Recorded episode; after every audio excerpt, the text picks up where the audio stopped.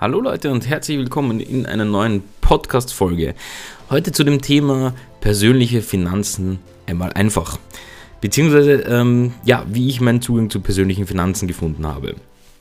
Ihr kennt das ja sicher auch, am Ende des Monats ist kein Geld mehr vorhanden oder das Geld ist schon wieder futsch, obwohl ihr eigentlich vielleicht sogar ganz gut verdient habt oder ihr ähm, generell gut verdient und doppeltes Gehalt bekommen habt und überhaupt, aber irgendwie ist kein Geld vorhanden. Ja, und ähm, so ist es mir auch eine Zeit lang gegangen. Also ich hatte dieses ähm, typische Syndrom, dass ich gesagt habe, je mehr Geld am Konto war, desto mehr habe ich einfach ausgegeben.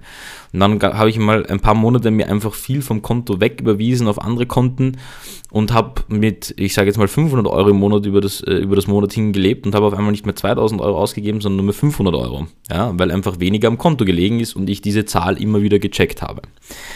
Deswegen habe ich ein paar ähm, wie soll ich sagen, ein paar Möglichkeiten gefunden über die Zeit. Ich habe da natürlich Bücher gelesen und mir auch so mein eigenes System geschaffen, wo ich mir überlegt habe, okay, wie kann ich auch mein Gedächtnis etwas selber austricksen und meinen Zugang zu diesen persönlichen Finanzen. Ja, und dazu gehen wir jetzt einige Sachen einmal durch, die mir persönlich geholfen haben, die vielleicht auch für euch sinnvoll sind, die umzusetzen. So, kommen wir mal zum ersten Punkt. Also grundsätzlich solltet ihr immer eine finanzielle Auflistung haben. Das heißt, ihr solltet wissen, was ist überhaupt monatlich ähm, etwas, was bei euch ähm, abgebucht wird, beziehungsweise was bezahlt überhaupt monatlich und was ist etwas, was ähm, überhaupt reinkommt. Ja, also was bekommt ihr fix hinein? Also sprich, was habt ihr an Einnahmen vom Job, von der Selbstständigkeit, Berufen, ich weiß nicht, was sonst noch, Investments, ähm, wo etwas ihr einen Return habt. Das heißt, sagen wir jetzt einmal, ihr bekommt im Monat 1000 Euro auf jeden Fall fix rein. Ja, und mit denen könnt ihr auch wirtschaften. So, dann gibt es noch eben die zweite Spalte, nämlich das ist die Ausgabenspalte. Was gebt ihr überhaupt aus? Das fällt jetzt in verschiedene Kategorien rein ähm, würde ich auch für euch einfach fürs Auge aufsplitten. Das heißt, ich würde zuerst einmal natürlich Wohnung, ähm, Essen, diese Grundthemen, ja, also ich würde es mal in diesen, diesen Grundunterhalt einteilen, sprich, okay, was braucht ihr zum Wohnen, was braucht ihr zum Essen, ähm, Auto, solche Dinge, ja, die ihr wirklich, wirklich benötigt. Wobei Auto kann jetzt nicht, muss nicht wirklich notwendig sein, wie zum Beispiel bei mir, wenn man in Wien wohnt, kann es auch sein, dass das Auto nicht allzu notwendig ist, sondern das schon ein Luxusgut ist. So, wenn wir jetzt ähm, das aufgelistet haben, also mal das Essen, Miete, was ihr braucht im Monat, Strom, Gas, ähm, Ausgaben, die sonst auch noch dazukommen, weiß nicht, vielleicht habt ihr Versicherungen laufen ähm, und so weiter und so fort. Dann würde ich eine zweite Spalte machen mit dem, was ihr euch weglegt. Also, dass ihr einen gewissen Prozentsatz, ich sage zum Beispiel 10% von dem, was im Monat reinkommt, wäre in dem Fall jetzt ähm, eben 100 Euro, wenn wir dieses Anfangsbeispiel von 1000 Euro nehmen, dass ihr die weglegt. Also ich habe grundsätzlich immer einen Betrag im Monat, ähm, der 10% von dem, was reinkommt, der wird einfach äh, unter Anführungszeichen, den schöpfe ich ab und überweise ihn gleich am ersten des Monats, sobald alles da ist, überweise ich auf ein Konto, wo ich, ähm, ehrlich gesagt, dann nutze ich Number 26, wo ich nicht weiß, ähm, wie viel drauf liegt, beziehungsweise wüsste ich jetzt auch nicht, wie ich dort was wegbuche. Das ist ähm, meine erst, mein erster Hack sozusagen, den ich habe. Es hat sich genannt, oder habe ich einmal gelesen, hat sich genannt sozusagen der Money Magnet oder der ähm, Geldmagnet. Ja? Das heißt, ich habe ein Konto, wo ich nicht wirklich weiß, wie viel drauf liegt, wo ich nicht weiß, ähm, wie ich da jetzt auf die Schnelle zugreifen könnte. Das ist aber nicht so mein Notnagel, sondern das ist wirklich nur etwas, wo sich Geld sammelt und ich weiß im Hintergrund, dass ich irgendwo Geld habe. Das ist ähm, hat für mich den Effekt gehabt, dass mein Mindset darauf eingestimmt war, hey, ich habe da noch irgendwo was, das heißt, ich bin nie bei Null. Ja. Hat einen wirklich krassen Effekt gehabt eben auf meine persönlichen Finanzen und kann ich euch empfehlen, dass ihr das auch macht. Das heißt, ein Konto euch suchen, können auch nur 10 Euro sein, die ihr dorthin bucht, aber übers Jahr sind das auch zumindest schon mal 120 Euro und über ein paar Jahre hinweg liegt dort einfach Geld, das ihr wisst, dass ihr habt. So. Dann habe ich nochmal ein Konto, ähm, wo ich, äh, also das ist mein anderes Konto, ein Sparkonto, wo ich einfach Geld drauflege, wo ich aber auch jederzeit beheben kann. Ähm, das ist für Dinge wie alltägliche Sachen, die eingehen könnten. Ja, da lege ich nochmal 10% oder 20% drauf, das könnt ihr euch selber aussuchen. Ich persönlich lege dort nochmal 10% drauf für. Das sind so Sachen, die ich mir vorgestellt habe, die passieren könnten, die aber wichtig sind. Waschmaschine geht kaputt, ähm, Auto geht kaputt, aber ich brauche es, um die Arbeit zu kommen. Äh, Laptop geht ein, ich brauche das in der Firma, wobei das bei mir jetzt eben in der Selbstständigkeit in der Firma ist, aber das sind so Sachen, die ich brauchen würde, um das Alltägliche weiterzuführen und ohne dass, und dass eine größere Ausgabe ist, ohne dass es jetzt, dass ich jetzt mein laufendes angreifen muss, sondern eben darf auf das Gesparte zurückgreifen kann. Also ich habe mir das eben vorgestellt, in meinem Szenario wäre es äh, Waschmaschine, Geschirrspüler, äh, mal ein Installateur, weil irgendwas kaputt gegangen ist oder sonst irgendetwas. Ja, das ist so dieses, dieser Account, also diese, diese Bank, die ich da habe, die für das ist.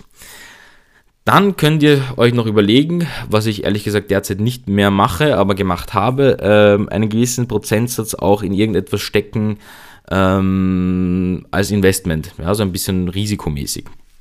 Das heißt, ihr könntet zum Beispiel in Aktien einen gewissen Betrag investieren oder in andere Sachen, wo ihr sagt, das macht Sinn. Ich habe eine Zeit lang mir Anteile von ähm, Startups gekauft, aber wirklich nur ganz, ganz, ganz prozentuale Anteile, also ganz kleine Anteile, wo ich gesagt habe, okay, da, da kaufe ich mir jetzt mal um 250 Euro, 500 Euro irgendetwas und wenn es vielleicht was wird, ist nett, vielleicht kriege ich es auch irgendwann wieder zurück oder wie auch immer.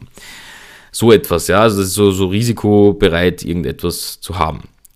Gut, und dann habe ich ich persönlich keine anderen äh, Konten mehr, ja, das war es auch schon. Also ich halte das auch einfach, wie gesagt, einfach halten. Und dann müsst ihr euch aber bei der Ausgabenliste, die wir anfänglich äh, erstellt haben, eben bewusst werden, für was ihr im Monat wirklich was ausgibt. Ja, weil viele schreiben hin, ich brauche sicher nur 300 Euro zum Essen im Monat, gehen aber jedes Wochenende dreimal ins Lokal. Ja, das geht sich nicht aus, weil in einem Lokal lasst du nun mal, ich sag 30 Euro, sind mal schnell weg, wenn du essen bist und was trinkst dazu, ähm, sind zumindest bei uns in Wien sind 30 Euro mal schnell weg. Das Ganze eben am Wochenende mal drei sind 90 Euro, 100 Euro und das Ganze mal vier sind 400 Euro und dann müsst ihr aber auch zu Hause noch irgendwas haben, ja, zum Trinken oder zum Essen oder ein Brot oder sonst irgendetwas. Das heißt, ähm, da müsst ihr euch bewusst werden oder euch, äh, ich habe zum Beispiel da bei meiner Bank so eine Aufstellung, ich zahle so gut wie alles mit Bankomatkarte, hat auch den Sinn, ähm, weil ich beim Bargeld nicht sehe, wo es hin ist. Das heißt, ähm, da nutze ich immer die Bankomatkarte, weil mir mein, mein Anbieter das in, im Endeffekt so einteilt, also wirklich so einteilt, dass er sagt, okay, das wurde für Essen und Trinken ausgegeben, das ist zum Beispiel Spaß, weil da war ich in irgendwo, weiß nicht, Riesenrad fahren oder, oder irgendwo. Das heißt, er teilt mir das schon relativ gut ein und ich sehe genau im Monat, okay, ich habe auch so ein Kuchenmodell, wenn ich möchte, wohin ist was gegangen. Das heißt, ich kriege auch langsam ein Gefühl dafür, wo gebe ich denn überhaupt irgendetwas aus.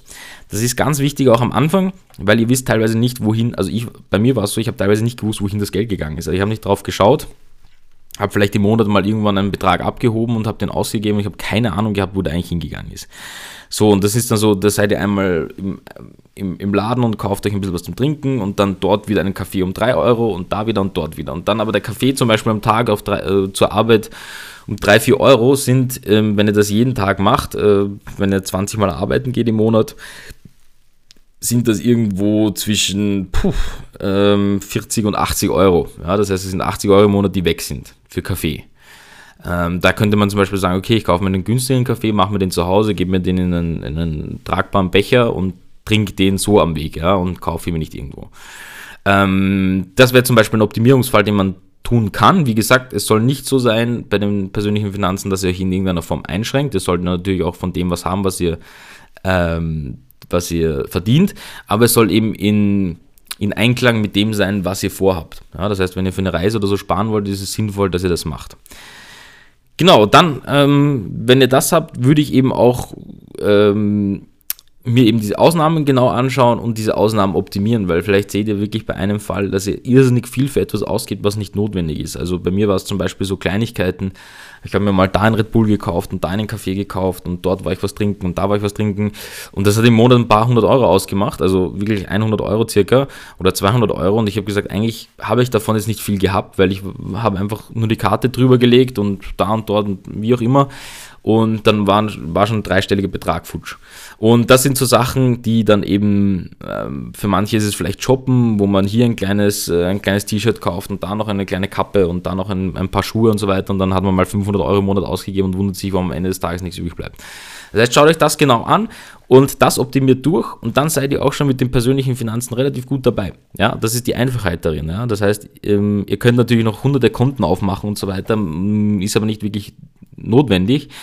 Denn ähm, ich habe mittlerweile einen Spaß daran gefunden, auch ein bisschen zu optimieren und zu sparen. Ja. Ich war früher nicht der Typ dafür, aber mittlerweile habe ich so ein bisschen ähm, den Spaß daran gefunden, mir eine Rücklage zu bilden und ähm, auch einfach mit den Finanzen etwas freier zu werden, auch dafür, und jetzt komme ich zu dem eigentlichen Punkt, warum man das macht, dass ihr frei im Kopf werdet. Denn wenn ihr diese ganzen Dinge eingesetzt habt, so wie ich das gemacht habe, vielleicht hilft euch das eben, wie gesagt, auch, dann wird man freier. Ja? Freier in dem Sinne, weil man weiß, man hat irgendwo noch Geld liegen, äh, man muss nicht jeden Groschen umdrehen und so weiter und so fort. Und das ist eine sehr angenehme Sache, kann ich euch sagen. Ja, und ich möchte das nicht mehr missen, deswegen habe ich da so meine Kontenstrukturen, so wie ich das mache, ähm, weil ich mich mit dem einfach wohlfühle und das für mich in gewisser Form eine Sicherheit ist. Ja?